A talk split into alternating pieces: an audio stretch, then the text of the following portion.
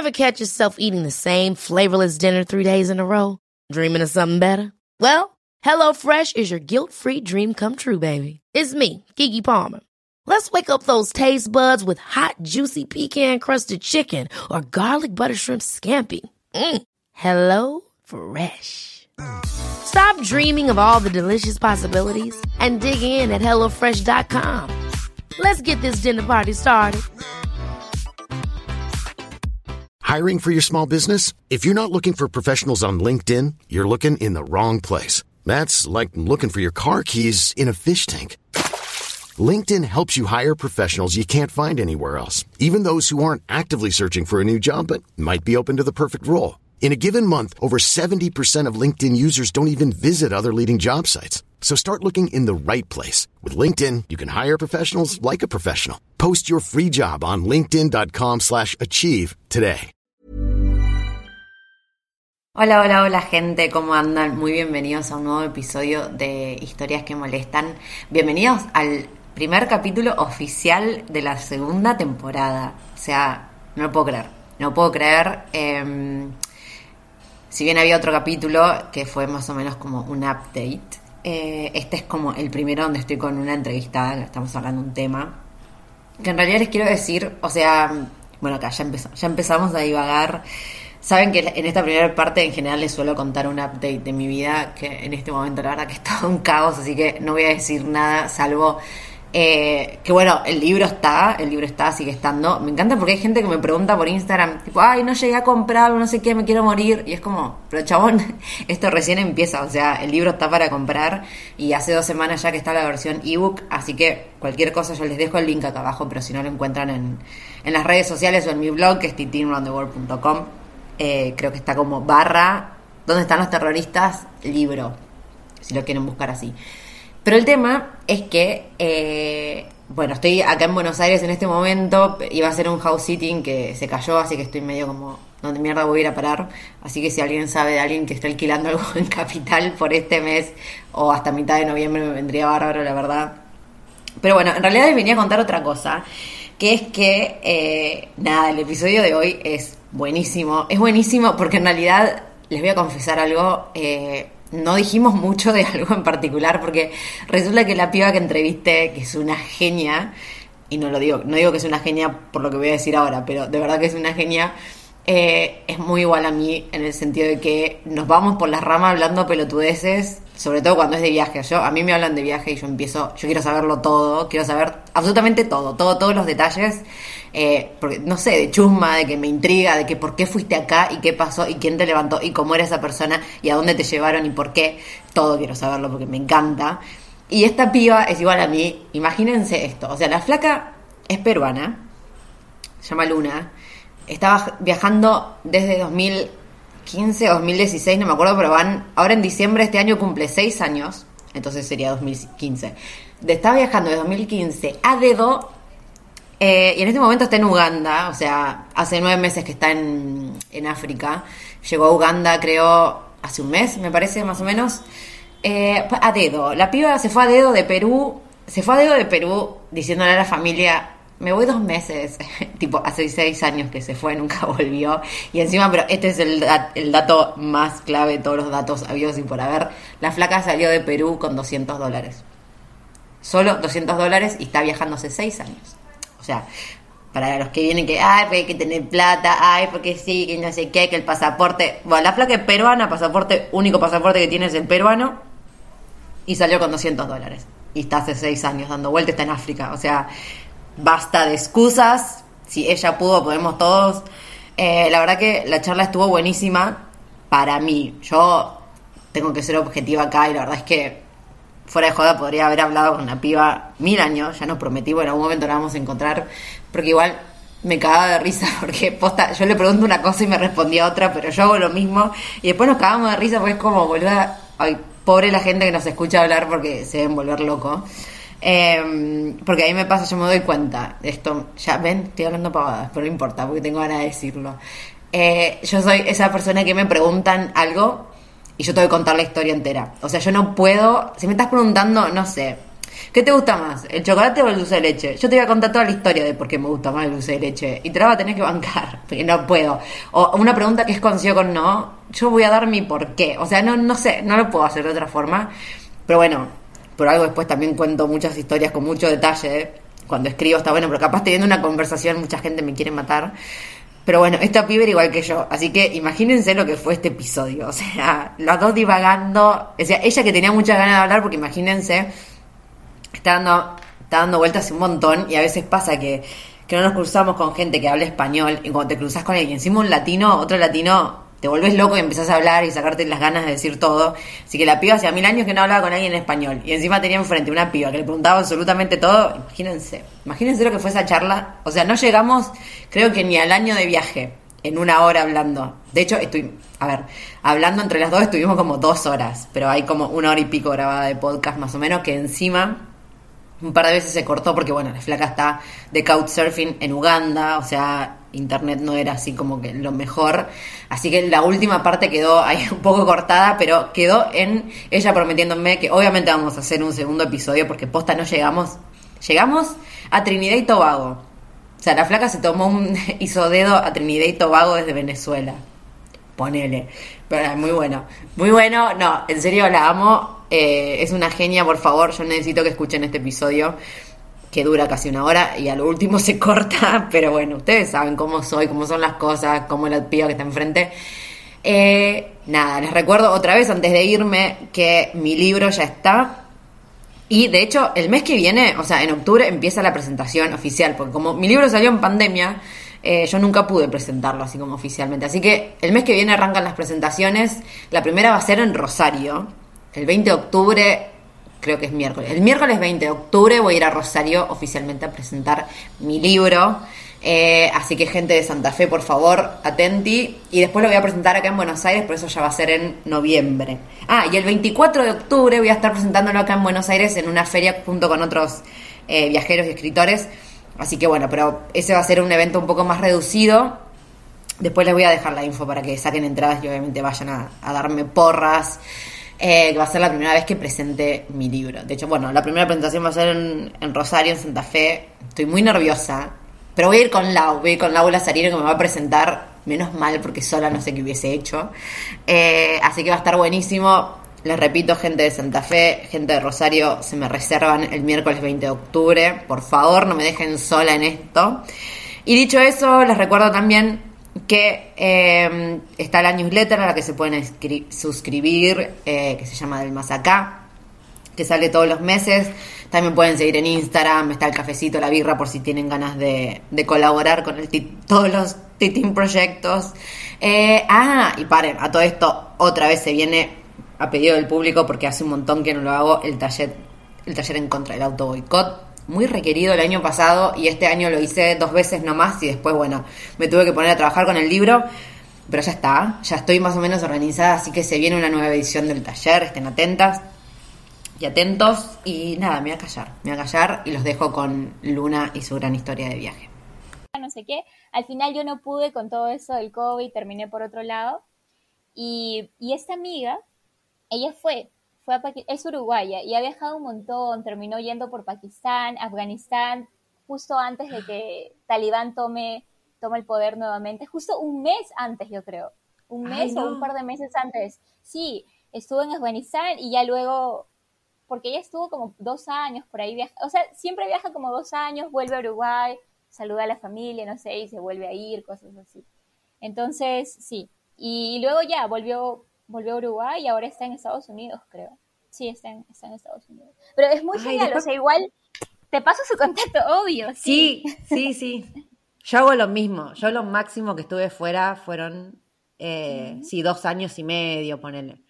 Como que siempre vuelvo también para decir, Olis, ¿se acuerdan de mí? Y saludo a mi familia y bueno, y después sigo otra vez.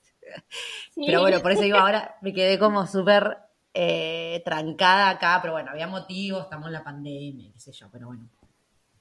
Pero bueno, Luna, para, porque estamos hablando hace mil minutos.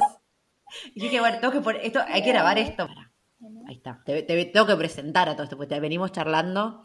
Yo en este momento estoy con Luna. Luna es una viajera peruana que alguien de ustedes me recomendó y que no me estaría acordando su nombre, así que después tengo que buscar en los mensajes de Instagram.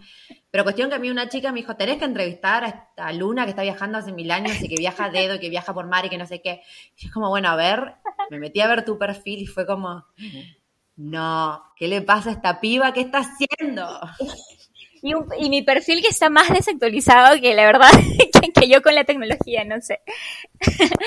Tengo como, no sé, creo que los últimos dos años de mi, de mi, más de dos años que no publicaba nada, no escribía nada, hasta que alguien me mató virtualmente. Por ahí alguien me, me empezaron a pasar un, un, screenshot de, de alguien que había comentado que, que me dio COVID, que morí que, que me habían, habían puesto mis restos en el mar, se creó toda una historia, la verdad, alguien que no conozco, no sé quién será, ni por qué lo hizo, entonces dije no, y mucha gente como que incluso le habían escrito a mi mamá a preguntarle qué onda, si yo estaba viva, y, y sí, y bueno, ya después mi mamá me dijo como, no sé, trata de escribir algo, si vuelves a, a las redes, no sé, algunas personas están preocupadas, y yo estaba como, bueno, sí, y, y ahí volví.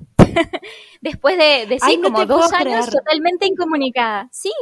Y, ni, ni, idea quién será ese tipo, porque, porque es un hombre y, no sé ni por qué lo hizo, ni por qué me mató, o no sé. Pero se creó una, una novela completa, ¿sabes? muerta en el O sea, vos estabas incomunicada con... Para, para, para, para, porque esto me interesa muchísimo. Vos estabas incomunicada con de las redes sociales, pero por lo, con tu familia y tus amigos, tus conocidos sí te comunicabas, ¿cierto? No, no, sí, sí, sí, sí, obvio. Por WhatsApp sí, pero digamos en Facebook o en la página en Facebook o el Instagram como que lo tuve abandonado por un tiempo. No, que yo me imagino, imagínate que, no sé, que vos te, te incomunicabas, no sé, un poco también con el resto. Imagínate ser tu familia y que de repente le llegue esta noticia de que tus restos andan por el mar o qué sé yo, imagínate. O sea, no, sí, no, no, no. Trauma total. Sí, sí, no, no podría, igual no. Con mi mamá siempre hablamos, igual, para serte sincera, no, no hacemos muchas videollamadas, hablamos por audio, no sé, varias veces a la semana, pero no todos los días o cosas así. No sé, creo que como que mi mamá ya sabe, como que está un poco más calmada, tranquila. Con mi papá igual hablo, aunque él también no es mucho de, de tecnología. Pero bueno, sí, ahí estamos siempre ellos están al tanto, yo estoy al tanto también de lo que pasa por allá y, bueno. Pero, pero sí, de hecho, ¿sabes qué? Voy a buscar ese comentario, no sé si lo, Ay, por favor, sí. pero, tengo, tengo una captura de pantalla y, de verdad quiero investigar a esta persona y saber por qué me mató y qué pasó. ¿Qué, ¿Qué, telenovela se armó? Sí, por Dios. Nunca había escuchado esto, es muy bueno. Y lo, y lo peor es que le creyeron, porque cuando yo entré y vi los comentarios, como algunas personas como con caras tristes, ¿sabes? Eh, eh, no que en sé, descanse, Luna. Tristeza, como, como sí, como que no puede ser, ¿sabes? Como algo así. Y bueno, y, y, también lo último que yo había actualizado fue que esto fue en el 2019 que llegué a, a Emiratos Árabes y que me iba a quedar por allá por un tiempo. Y eso fue como lo último que, que la gente supo de mí. Entonces imagínate, como Emiratos ah, Árabes, estar tan lejos y como que de pronto se desaparece, o sea, igual me imagino. Igual tuve, tuve un tiempo, ah, no sé, pasaron tantas cosas que incluso ahora siento que hay tantas cosas que me gustaría compartir, pero no sé por dónde comenzar. Y cuando retomé con esto de, de volver a escribir y compartir, lo mencioné y dije, voy a comenzar desde donde estoy y ya las historias pasadas que tengo, que me encantaría compartir también, todo lo que viví en Emiratos Árabes y cómo salí de ahí, todo lo que pasó. Pero bueno, ya eso será en otro capítulo. Llega un punto que te agota. Decir, ay, tengo que estar compartiendo todo el tiempo. Cuando en realidad uno también, eso está buenísimo, como disfrutar el viaje en sí, en, ese momento que lo estás viviendo. Sí, sí, sí, completamente. Porque, porque sí, a veces uno se pierde momentos cuando, no sé, es un conflicto. Yo siempre me pregunto, todavía trato de entenderlo, ¿no? Eh, no sé, no sé cómo algunas personas pueden hacerlo todo tan, tan, tan rápido. A mí me toma, me toma una vida entera, no sé, y, y, bueno, bueno, ya, no sé. me estoy enredando en mis propios pensamientos. Pero me pasó... Ay, no, pero te entiendo. Sí, a mí me pasó que cuando llegué a Emiratos, yo llevaba cuatro años viajando, eh, digamos, sin parar. Yo nunca había parado en un lugar a vivir. O sea, había estado todo el tiempo en movimiento y, y, sí, por ahí de vez en cuando había hecho, no sé, un, un workaway y me había quedado máximo un mes, dos meses en el mismo lugar. Bueno, en los países sí me puedo quedar más tiempo, pero, pero o sea, en el mismo lugar, no sé, misma ciudad, mismo esto, nunca más de dos meses. Y, y cuando estuve, cuando estuve en Emiratos me pasó algo que me tocó profundamente porque me di cuenta que hubieron muchas cosas que yo viví en esos cuatro años que no había procesado completamente, o sea, que no, no había digerido al 100%. Emociones, sentimientos, eh, de las experiencias que había vivido y, y cuando estás en movimiento así, o sea, es como vives algo, pasa algo, al día siguiente estás en otro lado y de pronto conoces más personas y al otro día estás en otro lugar y al mes o dos meses o tres meses estás en otro país y como que, ¿sabes? Y de repente no, no hay un tiempo suficiente como para procesar lo que viviste, lo que sentiste. Entonces cuando llegué a Emiratos y, y ya, bueno, porque tomó un tiempo igual, no es que llegué y ya voy a vivir acá, sino tomó, pasaron unos un, par de meses y ya cuando me quedé allá eh, todos esos recuerdos y toda mi vida de los, de los últimos cuatro años pasaron como, como películas, ¿sabes? Como por capítulos o episodios, como, no sé, el episodio, o sea, el, el, el tiempo en el que viajé por Sudamérica. Luego pasó el tiempo en el que estuve en el Caribe, ay, cuando estuve por allá por Europa y cuando me pasó eso y no sé qué. Y mi vida, vi que mi vida empezó a pasar así, como por capítulos, y empecé a procesarla y a digerirla y a decir, no cerré esta etapa, qué pasó aquí, no curé mis heridas o, o aprendí esto, pero ¿qué hice con lo que aprendí? O sea, no sé. Y, y, fue fuerte, fue muy fuerte como, como revivir todos esos cuatro años y estando en un solo lugar, sin poder, digamos, no sé, tener, sin tener las distracciones de, de salir, de... No sé si, si me entiendes, o me estoy enredando mucho, pero, no, pero te entiendo, te entiendo perfectamente. Decís que le encontrás algún detonante. Eh, ¿por, qué, sentís que te pasó ahí en Emiratos? ¿Porque fue el, fue el primer lugar donde frenaste? Sí, sí, pero igual frené, digamos, era como una, una pausa necesaria, porque el último país que visité antes de Emiratos fue Irán. Y en Irán, sí, me encanta. En Irán pasa mucho. En Irán pasa mucho todo el tiempo.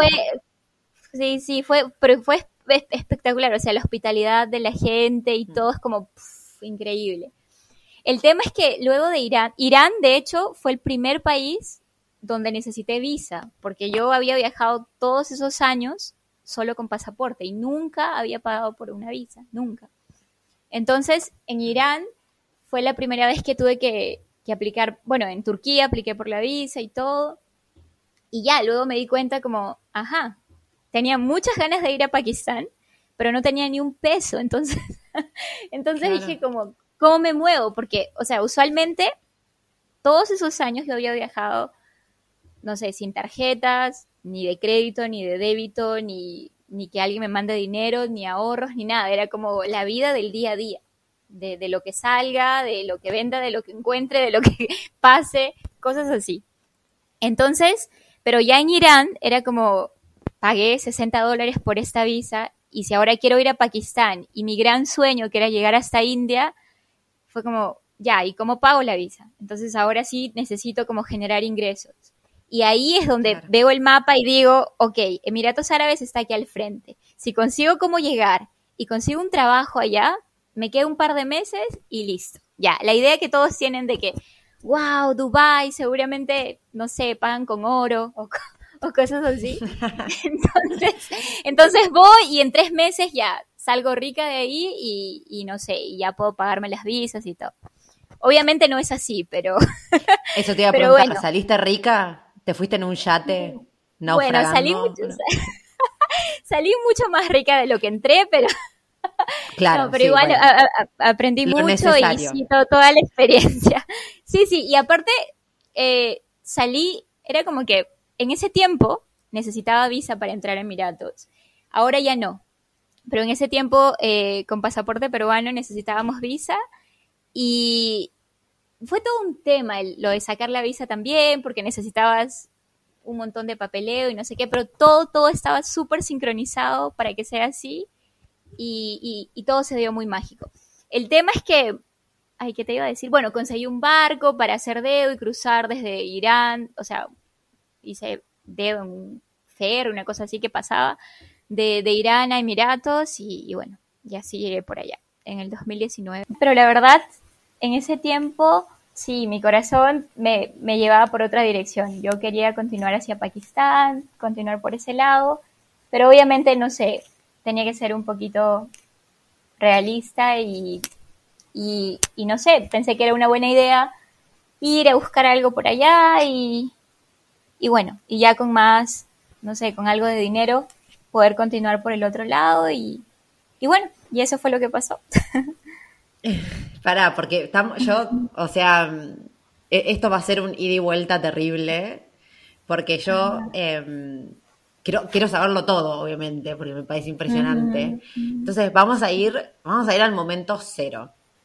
¿Por qué decidiste irte de viaje? O sea, estamos, no sé si se escuchar, ya no me acuerdo qué parte grabamos y qué parte no, qué parte la charlamos en privado. Pero Luna me contaba que está de viaje hace más de cinco años, todavía que no vuelve a Perú. Así que volvamos a ese minuto cero que vos decís, ¿saben qué? me voy, me voy. Me voy. ¿Cómo fue? Bueno, ahí voy. Ahora que veo la fecha, a ver, estamos en septiembre, ¿cierto? Ahora en diciembre, a fines de diciembre, se completan seis años. Y ah. no lo puedo creer porque de verdad no lo, de verdad no lo puedo creer porque jamás lo hubiera imaginado. Te lo juro que nunca lo hubiera imaginado. Son, sí, van a ser seis años. Mira, yo salí cuando tenía, tenía 22 años y ahora tengo 28 y no lo puedo creer. porque, porque si me lo contaban igual y me reía en la cara de cualquiera y decía, no, ¿cómo me, cómo me voy a ir? Y no sé, y ah, bueno, vamos al momento cero. momento cero, momento de planeación o momento de decisión. Sí, sí, momento cero. Bueno, 2015. A ver, el 2015, ya, yo ya lo tenía decidido. En realidad no sabía qué, iba a hacer, no sabía que iba a llegar tan lejos, pero eh, en el 2015 yo terminaba, yo estaba estudiando y trabajando al mismo tiempo y terminaba la carrera como en abril más o menos. y estudié administración de empresas y en realidad al final me di cuenta, cuando estaba casi ya al final de la carrera, me di cuenta y dije, está bien, sí, esto me gusta, pero, pero lo mío iba más como por psicología, ¿sabes? ¿Por qué, no, ¿Por qué no me metí a estudiar psicología? ¿O por qué no me cambié de carrera? ¿O por qué? Y estaba como castigándome, ¿sabes? Como, ah, ¿por qué? ¿Por qué? No sé. Y al final dije no. Ya te entiendo tanto. Sí. y al final también, sí, sí, yo creo que le pasa a tanta gente y al final uno termina haciendo las cosas porque, bueno, ya, ya estoy en esto, lo termino, que, que comenzar de cero con algo nuevo. Y bueno, y al final, digamos que los últimos cinco años que estuve en Perú, eh, sí, lo que, me, lo que más me, me ataba a estar allá era esto, era terminar, terminar de estudiar. Y, tenía este sueño de, no sé, tengo que hacer algo para, para viajar, de repente tengo que conseguir, no sé, conseguirme un trabajo en un crucero y poder viajar y no sé qué. Y tenía todas esas, ideas y aparte toda la motivación de, leer estos grupos en Facebook de viajeros, de mochileros y la gente compartiendo sus historias y como que sí se puede y que no sé qué, como todas esas cosas me motivaban. Y lo de viajar siempre lo tuve, o sea, siempre tuve ese bichito viajero en mí. Así que dije, no, el trabajo donde estaba, creo que esta historia se repite en casi la mayoría de los que decidimos salir de lo que sea en lo que estábamos metidos y viajar. como que sí, ese trabajo no es lo mío, como que estoy acá haciendo lo mismo todos los días, aparte ni siquiera aprendo algo nuevo, era como un trabajo que no tenía nada que ver con lo mío, solamente estaba ahí porque en fin. Y dije, no, tengo que renunciar, porque si no renuncio ahora, probablemente nunca. Y, y bueno, y ahí fue cuando salí. Aparte no tenía mucho dinero porque no había ahorrado tanto. Eh, y en diciembre del 2015 decido salir.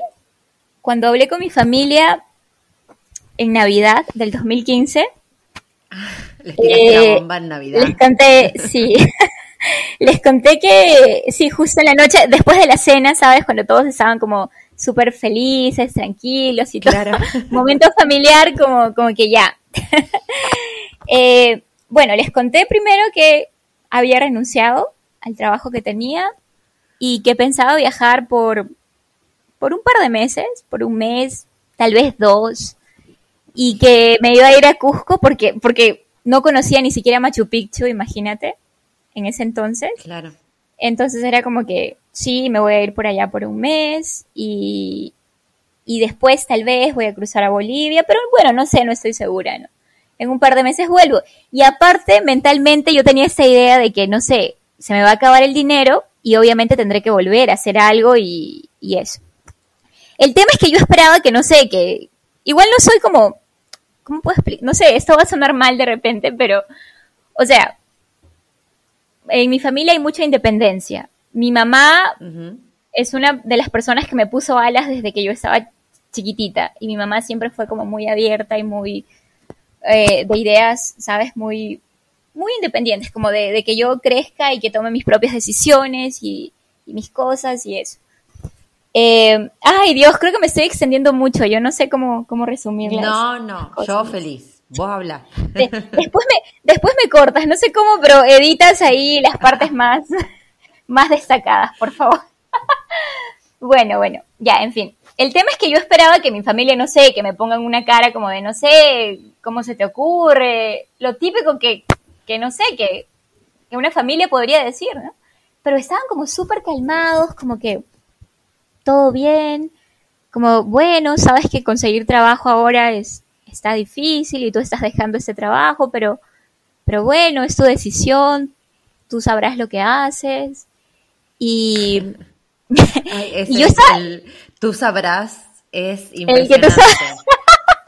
Porque vos, ¿qué, podés saber a tus 22 años, en realidad? te, te, tiran la pelota de, bueno, pues si vos crees Tú sabrás. no, no sé nada. No sé, pero no importa que no sepa. me voy, me voy a aprender lo que no sé. Pero, Exacto, estoy yendo a aprender.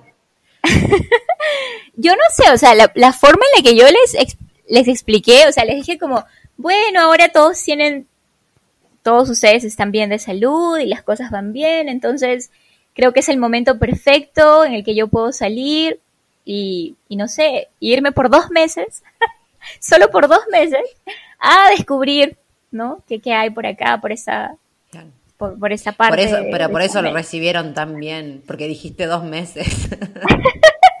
claro, y es, que, y es que ni yo misma, ni yo misma me imaginaba que se iba a convertir en seis años, ¿sabes? Como, como jamás. Pero, pero bueno, en realidad en mi mente, cuando yo les dije a ellos un mes, dos meses, en mi mente yo tenía tres en mi mente tenía el número 3, como, no, sí, me voy por 3. Y yo quería, o sea, para mí era como, ya, está bien, voy a ir por allá por Cusco, tal vez paso por Bolivia, y yo quería llegar como sea a pisar Argentina. Era como, no sé, tal vez al menos llegar hasta el norte, de repente no, no puedo llegar más lejos porque se me va a acabar el dinero, lo que sea, pero al menos quiero pisar Argentina y ya, decir que al menos lo hice, ¿sabes? Como que lo logré. Y, bueno, y eso, obviamente a mi familia no le dije eso, ¿no? Les dije que acá a Cusco y, regreso, tal vez, tal, tal vez volví. Sí, voy a comprar pan por allá y regreso. Pero... Claro. Sí. Entonces, bueno, ellos como muy calmados, como que todo bien, ya está bien, bueno, tu decisión, bla, bla. Listo. Entonces no tenía ningún cargo de conciencia como de que quede mal con alguien o que o sea, bueno, no quedar mal, sino digamos que alguien quedó como, como que en, mala onda conmigo porque tomé esa decisión. Igual respetaron todo y, bien. Y así fue el inicio de todo. Y... ¿Lograste llegar a Argentina en ese momento o cómo fue? ¿Cómo fueron cambiando los planes? Eh, fue así. En ese tiempo mm, yo salí con una amiga de Perú que nos íbamos a ir a Cusco, no sé Al final, eh, cuando andábamos por Chile, cada una tomó su camino, luego yo continué. Bueno, el tema es que ya, ¿cómo llegar a Argentina? Mira, exactamente y tal como lo había pensado, al segundo mes me quedé sin dinero. ¿Y qué pasó? Cuando yo, cuando yo iba a salir de Perú, antes de salir de Perú, cuando estaba en, ¿cómo se llama ese lugar? En Puno, e iba a cruzar a Bolivia, eh, como te comenté, yo no tenía ningún, nunca he tenido tarjeta de crédito y en ese tiempo lo único que tenía era una tarjeta de débito, porque en Perú cuando trabajas te pagan el sueldo, te depositan en esa tarjeta. Entonces me quedaba algo de dinero ahí, en esa cuenta, y por eso yo usaba la tarjeta para no cargar el dinero en físico.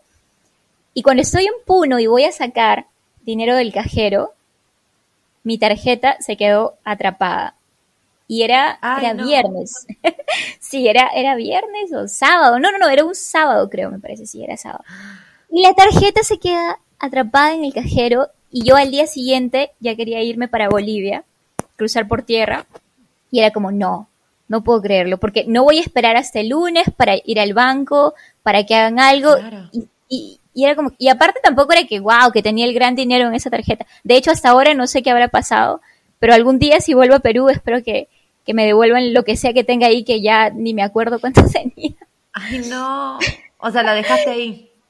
Sí, sí, o sea, llamé solamente porque en los cajeros hay como un teléfono ahí. Llamé para decir como cancelen esa tarjeta, no sé. Me dieron un código y listo. Y yo salí, sin mentirte, salí de Perú hace seis años, casi seis años atrás, con, ¿con cuánto salí de Perú? Eran algo de 150 máximo 200 dólares. Eso fue lo que saqué antes de salir. O sea, lo saqué en soles, obvio.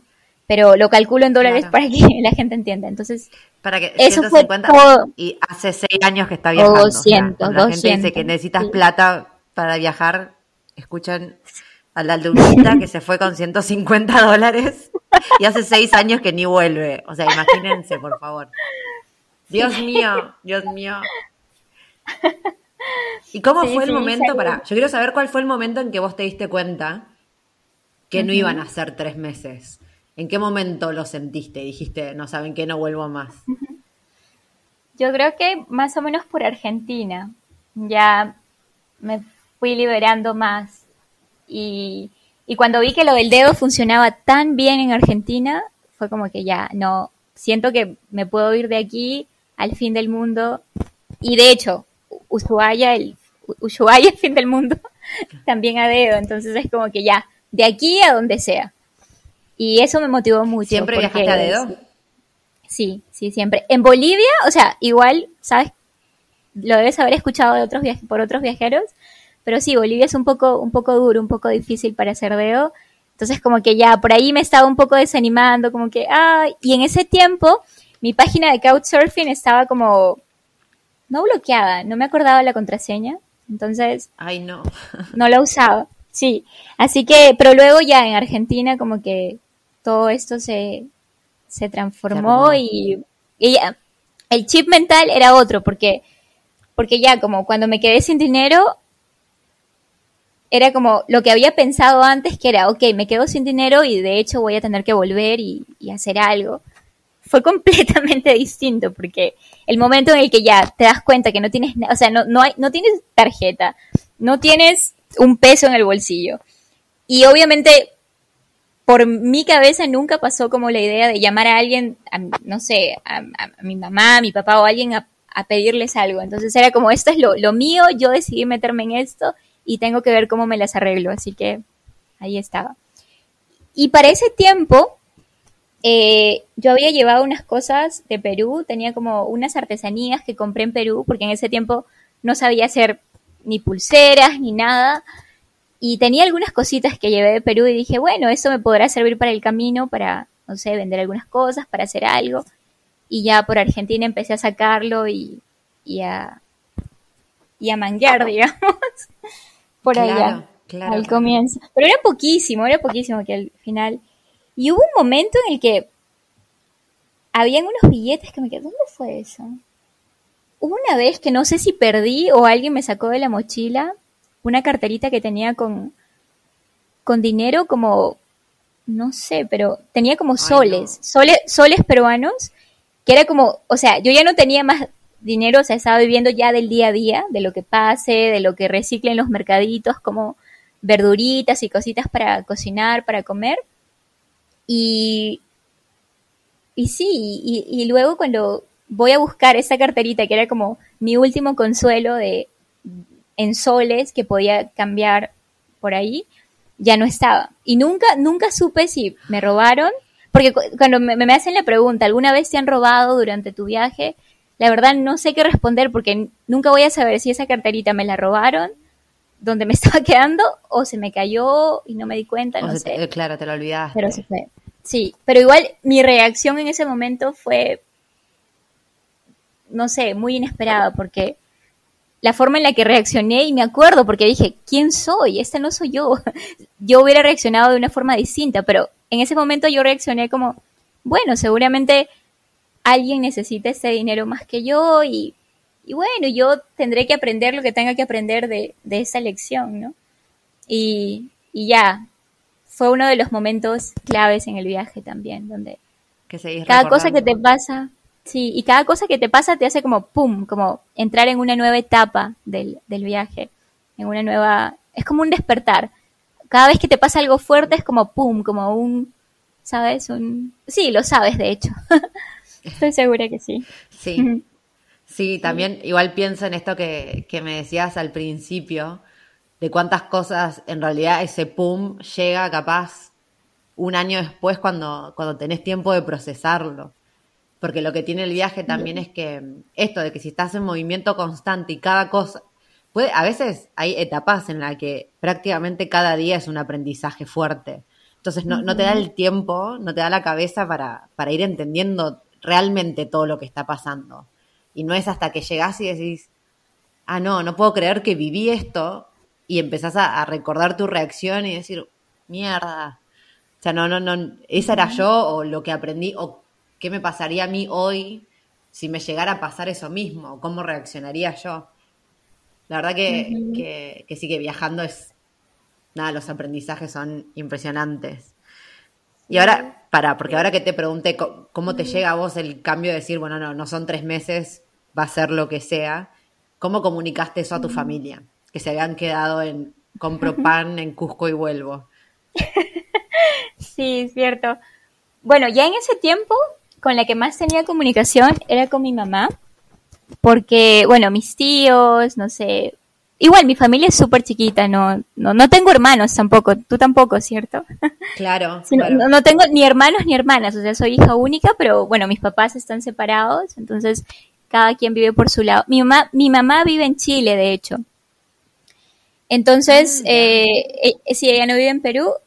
Y cuando yo salí de viaje, habían pasado como un par de años que no nos veíamos, o un año tal vez. Era como un año que yo no había visto a mi mamá y, y luego nos cruzamos, porque justo cuando ella viajó de Chile a Perú, yo ya estaba en pleno viaje y no nos vimos. Pero yo la fui a visitar a Chile luego. Ya, ya, esa es otra parte de la historia. Claro, el tema es que. Claro, estaban acostumbradas a estar separadas, igual. Sí, ya, ya estábamos como. Y a esta comunicación virtual o por teléfono en ese tiempo. Claro. Y aquí viene la parte de comunicar, porque ya como el tercer mes, mi mamá empezaba a preocuparse. Yo te dije que ella es como muy open mind y como que ella siempre la banca todas porque es, no sé, súper, ella, ella entiende todo, pero como el tercer mes yo creo que le salió esa parte de, de mamá, no sé cómo decirlo, esa parte que todas las mamás tienen y fue como, ¿qué pasa? ¿Por qué no quieres volver? ¿Te pasó algo cuando, te, pasó algo cuando estabas en Perú? ¿Qué te hicieron? O, no sé, una cosa así. Y aparte me dijo algo como, eh, ella tenía un poco de miedo y me lo confesó y me dijo, ¿por cuánto tiempo se va a extender esto, no? Como, ¿por cuánto tiempo? Sí, ella fue como, como por cuánto tiempo más te, volviste hippie o algo así, eso fue lo más gracioso que me, que puedo decir. Porque, Ay, mi amor, me muero. me dijo como te vas a, te vas a volver hippie y ya no vas a volver nunca más. Claro, me te imaginaba viviendo en la, sí, en la jungla, en tu propia choza. Seguro, y lo gracioso es que cuando yo cuento, cuando yo cuento esto así cara a cara a algunas personas, cuando me preguntan como qué dice tu mamá de todo esto, o qué te dijo al principio, no sé, y yo les cuento esto, ¿no? Si mi mamá me dijo al tercer mes que te vas a volver hippie, no sé qué, y la gente me mira y me dice, pero parece que te volviste. y es muy gracioso, me miran y es depende del Depende del, del, del, concepto que tenga, bueno, no sé. Y me da risa porque me ven la ropa y me dicen esos colores, esos pantalones, o ese, ese, esa blusa, o sea, el concepto que la gente tiene. bueno, no sé, les dije, bueno, tal vez. el tema es que, bueno, sí, mi, mi mamá al final, en ese tiempo estaba preocupada, como el tercer, cuarto mes, fue un poco intenso, porque igual ella, como por ahí preguntando, de cuando en cuando, ¿no? ¿Qué pasa? ¿Qué cuando vienes? Y pasaron 10 meses de viaje hasta que yo fui, decidí ir a Chile. O sea, para ese entonces ya había recorrido Perú, Bolivia, Argentina, Uruguay, Paraguay. Uh, sí, había entrado nuevamente a Argentina, no sé. Y decidí ir a visitar a mi mamá. Y le prometí un viaje juntas. Y en ese tiempo nos encontramos y fue muy lindo y muy, una forma muy bonita de conectar con mi mamá. Viajamos juntas por un mes en ese tiempo. Eh, yo le dije que, que iba a vender las cositas que tenía. Para ese tiempo ya había aprendido a hacer algunas pulseritas, algunas cosas. Y, y le dije que íbamos a ir a, a, las cataratas de Iguazú y que yo iba a pasar a visitarla a Chile y que luego nos íbamos a ir juntas. Pero nos íbamos a ir a mi manera, a, dedo, y íbamos a usar couchsurfing. Sí. Ay, me muero. No, muy bueno, muy bueno. Sí, eso fue en el 2000, 2016. La fui a visitar. Eh, fue un tiempo muy bonito que compartimos, que no nos veíamos para ese entonces, ya eran casi dos años sin ver a mi mamá. Pero, o sea, para que se entienda, yo llevaba 10 meses viajando, pero a mi mamá no la había visto hacía dos años, porque ella vivía en Chile y, nos habíamos cruzado en tiempos y, y bueno. Y al final nos vimos y le armé la mochila, un par de cosas en una mochila pequeña y salimos. Y fue uno de los viajes más lindos que tuve, porque me acuerdo que con los camioneros, por ejemplo, es como que vas hablando, charlando y de pronto te preguntan, pero ¿y tus padres? ¿Qué piensan de eso? Tú que viajas sola, que no sé qué. Y cuando llegaba el momento de esa pregunta era como, pero aquí está, ella es mi mamá, le puedes preguntar qué piensa. y, fue muy, muy, muy bonita. fue una experiencia muy, linda. Viajamos como por casi, casi un mes, unos veinte, veintitantos días. Y, y, fuimos a dedo, usamos couchsurfing, la gente fue lo máximo porque yo escribía los, los mensajes por Couchsurfing, era como estoy viajando con mi mamá a dedo y toda la gente como, wow, quiero conocerla, quiero saber, no sé, más sobre tu viaje. Y, y mi mamá también se dio cuenta de cómo pasaban las cosas, cómo todo se iba dando, de toda la magia del camino. Y, y conectó muchísimo con, con Couchsurfing, la gente que conocimos y que ella se terminó creando un perfil también para, para hospedar gente a veces. No, no, no. la amamos, la amamos, me muero. Sí, y fue, fue muy lindo. Al final, que se suponía que íbamos solo a, Iguazú, por el lado de Brasil, y, y que luego ella se, se regresaba a Chile y yo continuaba mi viaje. No, cuando estábamos en Iguazú, ella me dijo, bueno, ya que estamos aquí en Brasil, ¿por qué no continuamos hasta Río? Yo quiero conocer Río también. y nos mandamos todo el viaje juntas hasta, hasta Río. Bueno, al final ella también después no volvía por dos años viajando. Sí, se quedó por ahí viajando. No, claro, sí, todavía sigue viajando. Es la próxima entrevistada. sí, es la próxima. Bueno, sí, fue, fue una experiencia muy linda Y, y ya después de eso fue como que ya no me preguntó más este tema de cuándo vas a volver o fue como igual ella siempre respetó mis decisiones pero como que lo entendió de corazón lo, lo vivió ella misma y, y, lo entendió mejor. Así que claro. ese viaje y no te vio a vos manejándote también y que estaba todo bien capaz ese miedo que ella tenía eh, al verte a vos como tan independiente y manejándote sola yo creo que ahí también como que el miedo se le ha haber ido un poco Sí, sí, yo creo. Aunque igual nos pasaron cada cosa. Eso es algo que espero nunca lo escuche. Pero sabes que en una parte, cuando estábamos haciendo Deo en, en, en una parte por el sur de Brasil, eh, ella se quedó dormida y, y yo iba en el auto y de pronto los chicos sacaron un arma, ¿sabes? Y yo estaba como, ¿qué? Me sacaron un arma, pero era solo para decirme que ellos trabajaban en seguridad, que no sé qué, que, que querían mostrarme nada más. Y yo estaba como, what, qué bueno que mi mamá está durmiendo, porque ay pobre sí sí infartada infartada ahí en el auto de repente, de repente sí. Pero, pero sí, al final una experiencia muy linda, juntas por casi un mes o unos veintitantos días y, y sí, muy lindo. Conectamos mucho. en buenísimo y algo que capaz nunca hubieses hecho de no de no haber salido a viajar así Ujú. Me parece impresionante. Pero bueno, pará, porque si no, viste, nos vamos, las dos, vos, yo creo que de todas las dos. entrevistas que he tenido eh, en el podcast, creo que sos la única que sos como yo, que nos vamos, sí, sí, nos estamos yendo por las ramas, pero porque yo en general yo soy bastante así que empiezo a preguntar cosas y me pongo a charlar como si nada, pero en general del otro lado a veces hay personas que más o menos me mantienen a raya, pero entre vos y yo no hacemos una, o sea, Sí, esto podría estar a- durando cinco horas. Exacto. No, porque a mí me encanta, a mí me encanta. ¿Sabes cómo le digo yo? Yo, le, yo a veces no solo me voy por las ramas, yo me voy hasta la raíz, hasta la raíz del árbol. A veces es muy difícil y como, y yo creo que lo entiendes, tú lo entiendes al 200%. Es difícil, Sí, sí. como te preguntan, no sé, incluso si me preguntas algo o yo te pregunto algo, sé que para llegar a la respuesta de ese algo hay como, no sé, unas 10 historias atrás. Y no sé cómo llegar directo a, a- a- al punto.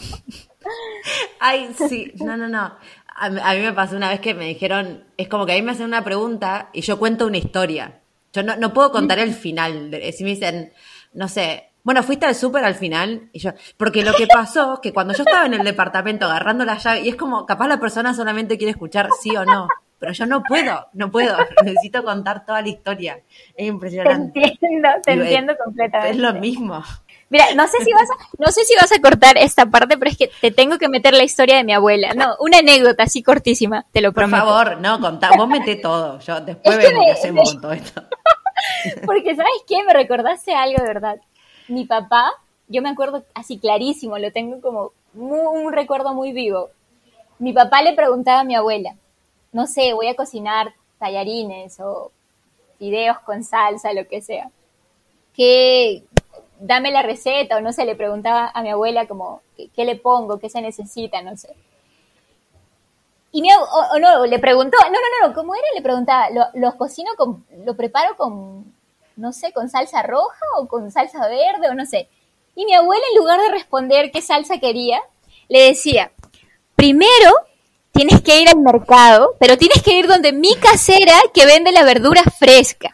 Ella está en el puesto 32 y se llama Rosa y no sé qué. Tienes que decirle que vas de mi parte para que te dé la- para que te dé el, no sé, el, eh, las verduras más frescas que tenga.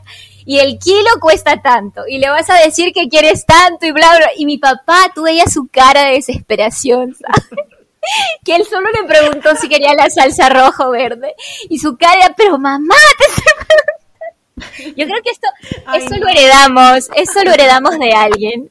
Sí. Ay, no, Yo creo no, que. Sí, soy, soy esa abuela, total, soy esa abuela. Sí. Y, y mi papá, la cara, es como para mí, a veces cuando yo me, me extiendo tanto hablando, pienso en la, en la otra persona y digo, no, ¿qué estoy haciendo? Aunque, para serte sincera, últimamente no he estado hablando mucho. Creo que por eso me estoy extendiendo más. Últimamente me estoy que- controlando. Que, que comunicas mucho en inglés también en Instagram. Entonces yo digo, bueno, capaz está emocionada de estar hablando español con alguien que le entiende. Porque también pasa eso. A mí me pasa que viajando, o sea, hablo inglés, todo está re bien. Pero después cuando, viste, cuando te encontrás con un latino, es como que, ¡ah! Y te pones a hablar y no paras. Sí, completamente, completamente. Eso, eso lo, lo vivo el 200%. Y aparte, una vez cuando estaba en Emiratos, que llevaba un buen tiempo sin, sin conocer, o sea, sin conocer gente que hable español ni nada. O sea, tú siempre hablas por ahí, por el chat o por WhatsApp o un mensaje de voz, no sé, pero no es lo mismo que cuando a veces tienes a alguien por ahí al frente. Y me pasó que me encontré con una chica argentina y nos pasamos toda la noche hablando y al día siguiente yo me odiaba porque porque tenía todavía como el eco de mi voz, mi propia voz escuchándome, porque había, era tanto tiempo que no que yo no había hablado tanto así tanto con alguien que al día siguiente yo quería me, odiaba porque tenía el eco de mi propia voz eh, escuchándome, no sé. Qué bueno. Bueno, no sé. Pero sí. no, no, no. bueno, no, no, no. Es que me, me, me recontra, me veo muy reflejada en vos. Me, da, me estoy cagando de risa sola porque te juro que, que soy igual. O sea, es impresionante. Pero bueno, por eso después también yo, yo, lo sentí. Yo también me odio, me odio, pero después digo, bueno, pero igual después como que me autocontento diciendo, bueno, pero por eso escribo, por eso cuento tantas historias, porque soy así naturalmente, o sea, ¿qué le puedo hacer? Por lo menos después lo pongo en, un buen uso, creo yo. Pero sí, para tener conversaciones con gente normal es como, es medio complicado, porque si te terminas escuchando vos misma, decís, ay, por favor, ¿por qué hablo tanto? Sí, sí, pero bueno, Sí, últimamente creo que, que sí, hace mucho no he tenido una conversación. Ah, sí, pero ya fue como hace un mes. Tuve una llamada con un chico, te, voy a pasar igual su número, me parece interesante por lo que escribe, escribe historias de otras personas y, y, tuvimos una charla muy, muy bonita también, muy, muy interesante, muy, muy amena. Y sí, yo creo que te va. le voy a decir, bueno, no sé quién va a entrevistar a quién al final, si él te va a entrevistar a ti o tú lo vas a entrevistar a él, pero, pero me parece que, debería, no sé, que deberían eh, entrar en contacto. ¿Quién es? Eh, se llama Carlos, es un chico que escribe, su página se llama Historias de Latinoamérica, algo así, y escribe ah. muy, me, gusta la forma en la que escribe, la, que narra las historias de la gente, pero va profundo, o sea, llegó como a unas partes muy profundas. A veces me, me, me, preguntaba unas cosas, o sea, digamos, tuvimos una charla, una conversación así muy natural y de pronto, ¡pum!, tocaba alguna parte que me dejaba como pensando, ¿sabes? Me, me, me parece interesante. Igual, hasta ahora no terminamos porque la charla se extendió tanto que bueno, no sé si nos pasará a nosotros lo mismo, porque nos estamos extendiendo. bueno, ya me tenés que pasar dos contactos, me tenés que pasar el de la chica uruguaya y ahora me tenés que pasar ah, este. Sí, obvio. Ah, y el de la uruguaya, sí, te lo tengo que pasar de todas maneras también, sí. No te olvides. Pero bueno, para, para, Luna, porque esto, esto, somos dos abuelas hablando. Yo quiero, vamos a hacer un, un, porque igual encima llevamos un montón de tiempo todo esto, así que te, ya te tengo que reservar para un segundo episodio. Una pregunta, usualmente ¿Cuánto tiempo dura el, el podcast? Porque nunca he hecho. No, cuando entrevisto, tranca. Tranca que cuando entrevisto gente, termina siempre durando una hora, una hora y pico. Nosotras vamos casi 50 minutos. Tenemos 34 acá y tenemos 14 del otro. Sí, y la verdad que en los 50 hemos hablado más entre las dos que contar algo. sí, no, no, charlar, dos abuelas, literal, somos dos abuelas hablando en la tarde tomando algo en la merienda. Em, pero pare, porque yo, o sea, la razón por la que quería que estés acá es también para, primero porque, bueno, impresionante todo lo que hiciste, para ya recordando todo, o sea, y encima me enteré ahora que saliste con 200 dólares. Luna salió de Perú con 200 dólares hace seis años, viaja a dedo, Nunca más volvió a Perú y en este momento está en Uganda. O sea, para que entienda, porque ni siquiera lo habíamos dicho, está en Uganda la flaca. Está en Uganda, ya no sabemos ni cómo llegó, ahora nos vamos a enterar. Estuvo en todos lados. Yo quiero saber para cómo cruzaste. ¿Te tomaste algún avión alguna vez en todo este viaje? ¿O estás haciendo todo así por tierra y mar? En, en, todos los primeros cinco años fue todo por tierra y mar, sí. Por tierra y mar. Por eso duró, por eso tardé tanto también, porque Claro. ¿Cómo, ¿De dónde saliste? o sea, ¿a dónde, dónde terminó tu viaje en Latinoamérica? ¿A dónde te fuiste de Latinoamérica? Eh, bueno, en, en, Sudamérica salí por Venezuela, fue el último país que, en el que estuve, y luego me metí a hacer dedo en veleros con la idea cortísima de ir a Trinidad y Tobago, que está ahí, arriba de Venezuela, una pequeña isla, dos, bueno, dos, y dije, bueno, ya, me voy para allá, eh, hago algo por ahí, junto a algún, no sé, algunas cosas por las playas, voy a vender algunas cosas, y con ese dinero puedo volver, entrar a Venezuela y luego seguir mi camino tipo Venezuela, Colombia, y no sabía si me iba para, continuaba hacia Centroamérica, México y, o, Ecuador, ir a visitar a mi familia en Perú y no sé, bla, bla, bla, bla, bla. Al final terminé por el Caribe, me terminé yendo como por seis islas en el Caribe, de barco en barco. no. Como no sé. Fueron seis, pero déjame contar porque estoy dando mala información también un ratito. Trinidad y Tobago, Martinique, no, no, no, Guadalupe, San Martín, no, no fueron seis, fueron cuatro, perdón. cuatro o cinco islas. Entonces. Estuviste, no puedo creer que estuviste, llegaste a dedo a Trinidad y Tobago. Sí. Luna, por favor, eh, ¿cómo no te conocí antes? Te amo. Te amo. y, ¿Quién, llega a dedo a Trinidad y Tobago? O sea, Luna acá. ¿Y, qué onda? Qué, onda Trinidad y Tobago? Qué fue?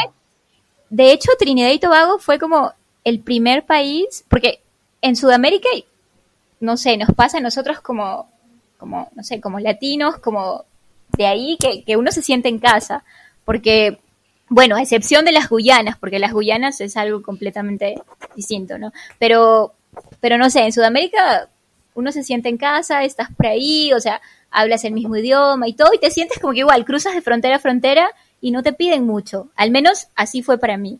Pero en Trinidad me habían pedido como carta de invitación, algo así. Eh, Ay, no.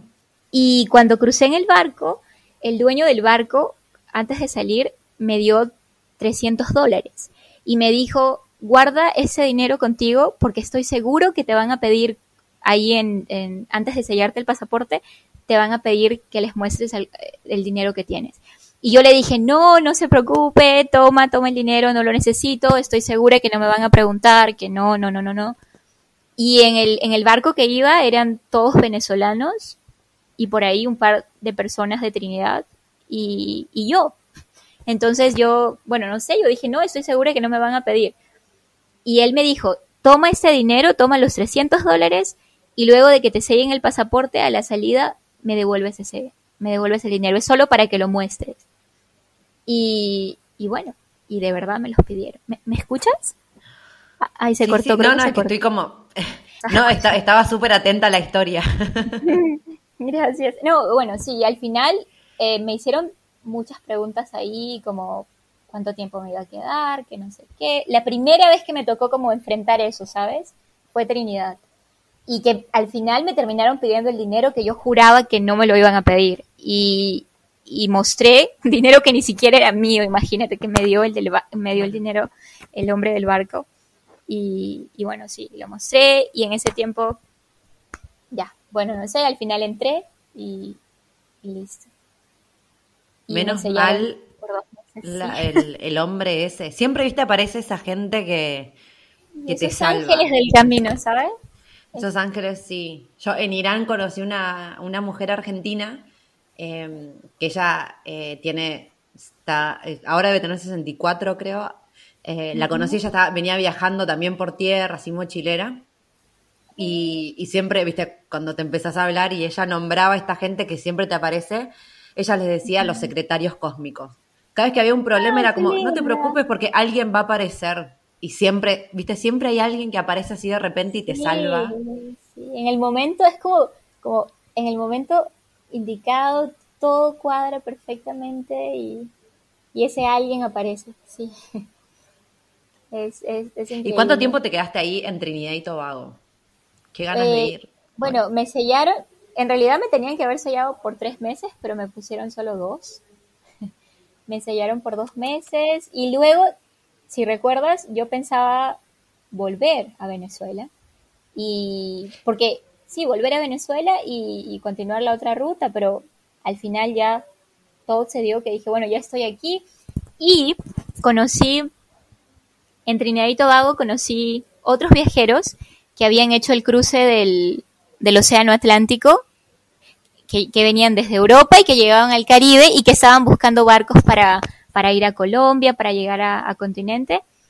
Y, y, esas historias igual te motivan un montón, como que ves otros viajeros viniendo del otro lado, como contándote sus cosas, es como que, wow. Y aparte yo ya tenía más o menos ese bichito de, de, de wow, estaría, sería interesante eso de cruzar el océano, de encontrar un barco, pero en mi mente nunca estuvo llegar a Europa. Lo que yo tenía pensado era que si yo conseguía un barquito o hacía dedo, me gustaría llegar a África, no a Europa. Pero bueno, las cosas pasan a veces como, como tienen que pasar o quién sabe, no sé. En ese momento todo fue distinto. Pero, pero bueno, sí, al final me quedé por ahí, por las islas del Caribe, mm, varios meses y luego de Trinidad eh, conseguí mi otro, otro dedo. Me quedé por ahí un par de meses, solo dos. Luego ya pasé a Martinica.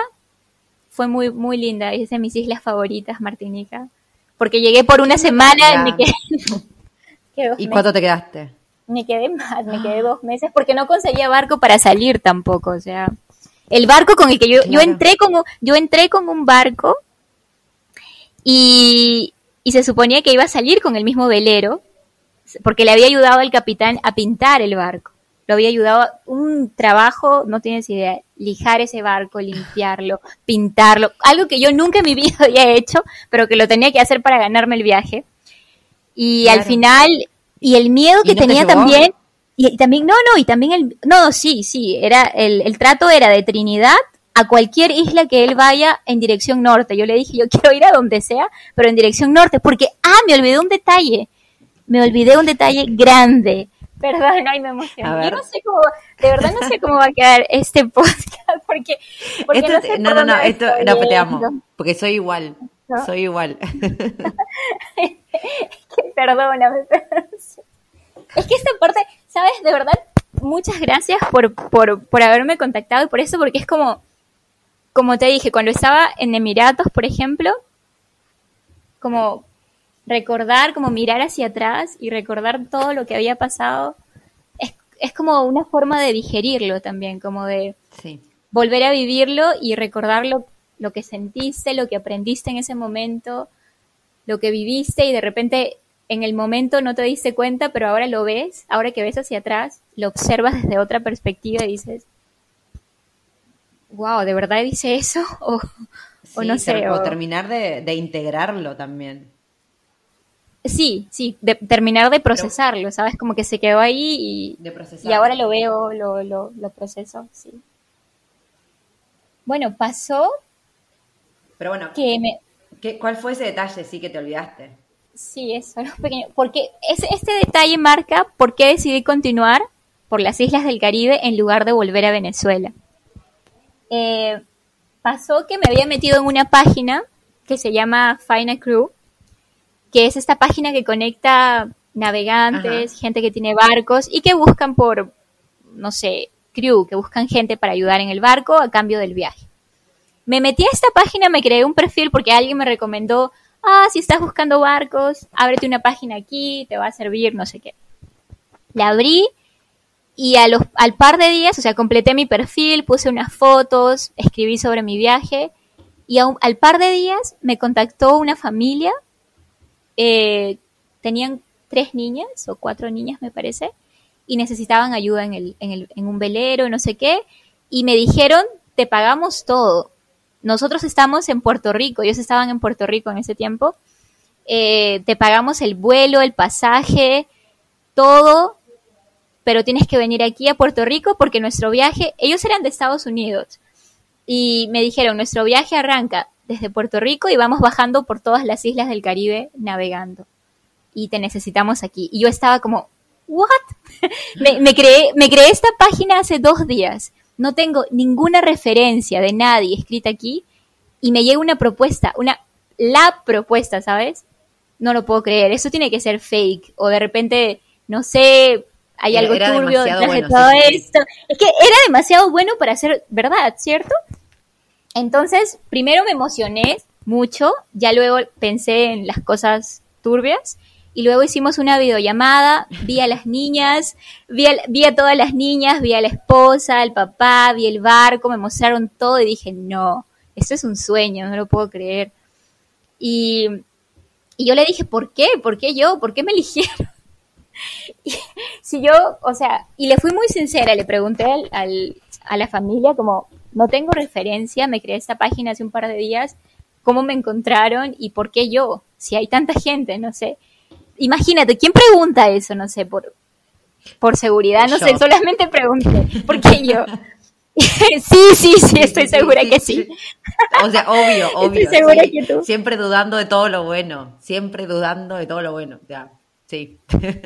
Sí, y bueno, les pregunté y el, el papá me dijo que ellos estaban como buscando gente en esta página y llegaron a mi perfil, estuvieron viendo mis fotos y las niñas, él estaba con las hijas, con las tres niñas, las niñas como dijeron, ella, ella, ella, como cuando vieron las, las fotos o no sé. Y así fue como ellos me escogieron, por las niñas que, que dijeron, ella, ella, ella, ella, y algo así. Me muero. Pero ahora te mueres más. ¿Por qué? Yo estaba tan feliz y tan contenta de que ya, perfecto, ¿quién no quiere esto? Me voy a ir de Trinidad a, Puerto Rico, me van a pagar el vuelo y todo, y voy a estar navegando por las islas, que no sé qué, ya, todo bien. Y ahora viene la parte dura, porque Puerto Rico pertenece, o sea, es territorio de Estados Unidos. Sí. Y yo no tengo, no tenía visa. Y sacar la visa de Estados Unidos en un país que no es tu país y que no sé qué y que no sé qué y que no sé qué, y que no es el tuyo tampoco. claro, que no es el mío, que ni siquiera yo vivía allá o tenía algo que hacer en Trinidad, sino era simplemente un viaje. Y yo en ese tiempo, o sea, yo siempre tuve en, mente todo lo que sea trámites, documentación, visas, fue algo que siempre fueron como, no sé, algo que me, que me molestó mucho, como estar metida en todo eso. No, no tengo mucha paciencia hasta ahora todavía. A veces ya bueno, tengo que acostumbrarme porque a donde sea que vaya me van a pedir visa, pero, pero no sé, me estaba en ese tiempo y fui, fui a tratar a la embajada en Trinidad. Eh, no me dejaron ni siquiera entrar a la embajada, me dijeron, esta es la página web y tienes que ir y verlo todo por allá. Al final con esa familia, imagínate, y al final la familia trató de ayudarme de varias formas, como, mira, de acá de Puerto Rico nos vamos a ir a otra isla, a, República Dominicana. Ay, no, no, me acuerdo, no sé a dónde se iban. Eh, trata de ver cómo es para que vengas para allá, nos encontramos allá. Muchas veces me dejaron, ¿sabes? Muchas opciones. Y esa fue mi motivación para continuar por el Caribe. Porque en mi mente yo tenía la idea de que en algún momento nos íbamos a encontrar en alguna isla por arriba y íbamos a continuar el viaje juntos pero al final, bueno, la, historia es otra. Pero ellos fueron como esa, ese empujón que, me mandó a continuar por el Caribe. Y así fue como yo, cuando estaba en Trinidad y ya me quedaba, solamente me, me quedaba poco porque el sello que me habían puesto en el pasaporte era por dos meses, estaba por cumplir los dos meses. Me puse a buscar barco como loca para que me lleven a cualquier isla hacia arriba. Y así fue como encontré el, barco que iba para, para Martinica, el velero. Con la idea de que en algún momento yo llegaba a encontrar a la familia. sí. Claro, y después, bueno. Ahora sí, Luna, vamos a ir cortando porque eh, si no, si ya va, ya va más de una hora. Y la verdad que obviamente no te quiero, o sea, te voy a obligar que me vengas a un segundo episodio, porque yo quiero detalles. O sea, a mí, aparte de que me gusta a mí contar historias, yo necesito escuchar las historias y las necesito en detalle. Así que te voy a cortar acá, porque va mucho tiempo, pero te voy a exigir en vivo y en directo que me accedas a otro episodio, por favor, te lo pido. Cuento contigo. ¿Qué sale? Sí, sí, dale, dale. Ah, llegó hoy. Un gusto, de verdad. Siento, disculpa si también me excedí, ¿sabes qué? Que no sé, creo que ha sido también la emoción de hablar en español con alguien así por Sí, imagino. Y de verdad, no sé, sería un gusto encontrarnos por ahí. Yo feliz, sería muy genial si algún día cruzamos camino por algún lado. Vale, no hay problema. Gracias por todo, gracias por todo, toda la conversación. Bueno, nos extendimos, hicimos toda la charla, te contesto sobre mi abuela. Así que quedamos para otro día, para otro día mientras el wifi nos acompaña. Wifi nos terminó acompañando hasta ese último momento y después se cortó todo a la mierda.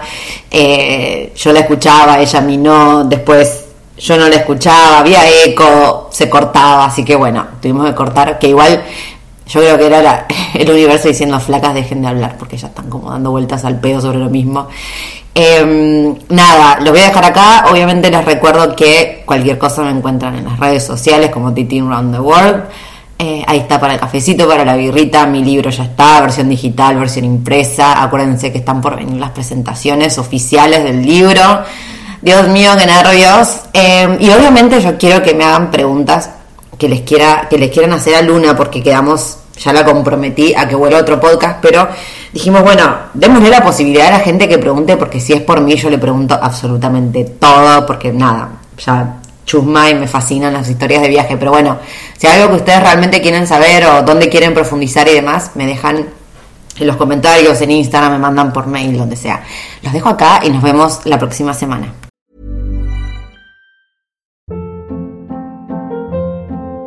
Hold up. What was that? Boring. No flavor. That was as bad as those leftovers you ate all week. Kiki Palmer here, and it's time to say hello to something fresh and guilt-free. Hello Fresh. Jazz up dinner with pecan-crusted chicken or garlic butter shrimp scampi. Now that's music to my mouth. Hello Fresh. Let's get this dinner party started. Discover all the delicious possibilities at hellofresh.com. If you're looking for plump lips that last, you need to know about Juvederm lip fillers. With Juvederm Volbella XC and Juvederm Ultra XC, your lip look, whether it's subtle or bold, can last up to one full year with optimal treatment and no additional maintenance. Find a licensed specialist and see if it's right for you at juvederm.com today. That's J U V E D E R M.com. Add fullness to lips in adults over 21 with Juvederm Volbella XC or Juvederm Ultra XC. Do not use if you have severe allergies or a history of severe allergic reactions, or if you're allergic to lidocaine or the proteins used in Juvederm. Tell your doctor if you have a history of scarring or taking medicines that decrease the body's immune response or that can prolong bleeding. Common side effects include injection site redness, swelling, pain, tenderness, firmness, lumps, bumps, bruising, discoloration, or itching. As with all fillers, there's a rare risk of unintentional injection into a blood vessel, which can cause vision abnormalities, blindness, stroke, temporary scabs, or scarring. For full important safety information, visit juvederm.com. Hey, folks, I'm Mark Marin from the WTF Podcast, and this episode is brought to you by Kleenex Ultra Soft Tissues, your ally to help tackle your allergy symptoms this season. I love the change of seasons, but nobody loves pollen and all those other things floating in the air that make you sneeze during this nice weather. Kleenex Ultra Soft Tissues are hypoallergenic and allergist approved, so fight back against watery eyes and runny noses without worrying about irritating your skin. For this allergy season, grab Kleenex and face allergies head on.